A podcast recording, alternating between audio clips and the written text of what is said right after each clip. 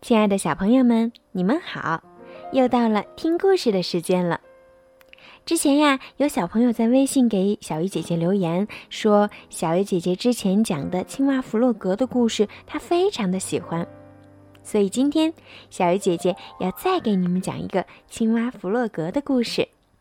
今天要讲的是《爱的奇妙滋味》。青蛙坐在小河边。他心里涌动着一种说不清的感觉。他自己也不知道这到底是快乐还是悲伤。整整一个星期了，他都是这样神经恍惚的走来走去。到底出了什么事儿呢？这时，青蛙遇见了小猪。“嗨，青蛙！”小猪说，“你看起来不太好，出了什么事儿？”我也不知道，青蛙说：“我一会儿想哭，一会儿想笑，我身体里还有个东西砰砰的跳，就在这里。”你可能是着凉了，小猪说：“你最好回家卧床休息。”青蛙心事重重的继续往前走。青蛙路过野兔的家，野兔，他说。我感觉有点不舒服。进来坐坐吧，野兔和蔼地说。现在说说看，你到底怎么了？野兔问。我一会儿冷一会儿热的，青蛙说。而且还有一个东西一直在我身体里砰砰的跳，就在这里。他把手放在胸口说。野兔像一个真正的医生似的，认真的思考着。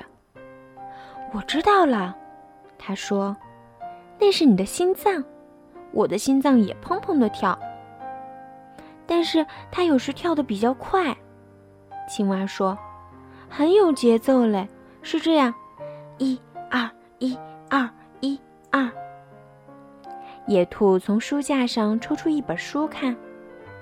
哈，野兔说。注意听着，心跳加速，忽冷忽热，这表示你恋爱了。恋爱？青蛙惊讶地说：“哦，我恋爱了！”它兴奋地向上一跳，跳出了野兔家，跳到空中去了。青蛙突然从天而降，把小猪吓了一跳。“你看起来好多了。”小猪说。“没错，我觉得很好。”青蛙回答：“我恋爱了，这真是个好消息。你爱上谁呢？”小猪问。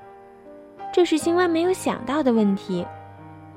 我知道了，他回答说：“我爱上了美丽、善良又可爱的白色小鸭。”不可能，小猪说：“青蛙不能跟鸭子谈恋爱，因为你是绿色，而它是白色的。”青蛙才不会为这件事而烦恼呢。青蛙不会写字，但是它会画美丽的图画。回到家后，它用红色、蓝色和它最喜欢的绿色画了一幅可爱的图画。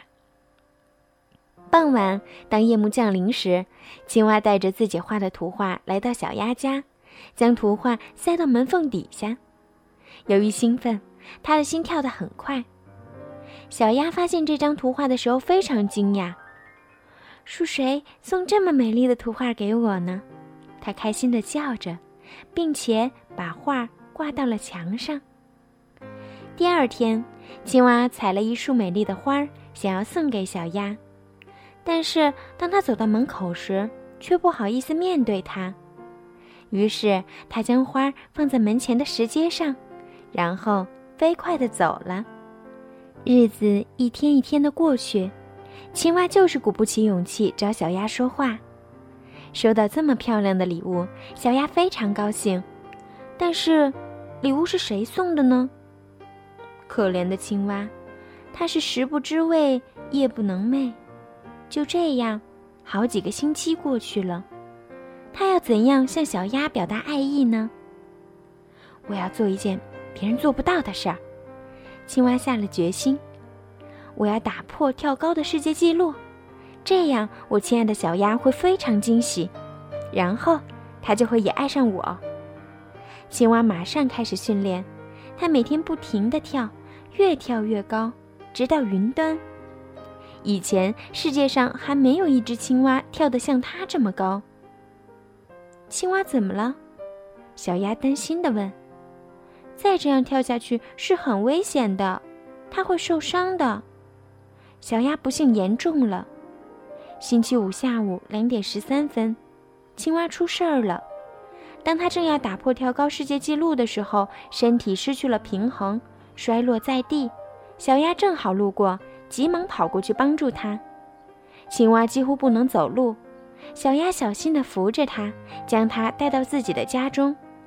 它无微不至地照顾它。哦，小心！我真的很喜欢你。就在此时，青蛙终于鼓起了勇气。亲爱的小鸭。我我也非常喜欢你，他结结巴巴地说，他的心跳得比往常更快，脸也涨成了深绿色。从此以后，他们互相深爱着对方，一只青蛙和一只鸭子。好了，小朋友，今天的故事就讲到这儿了。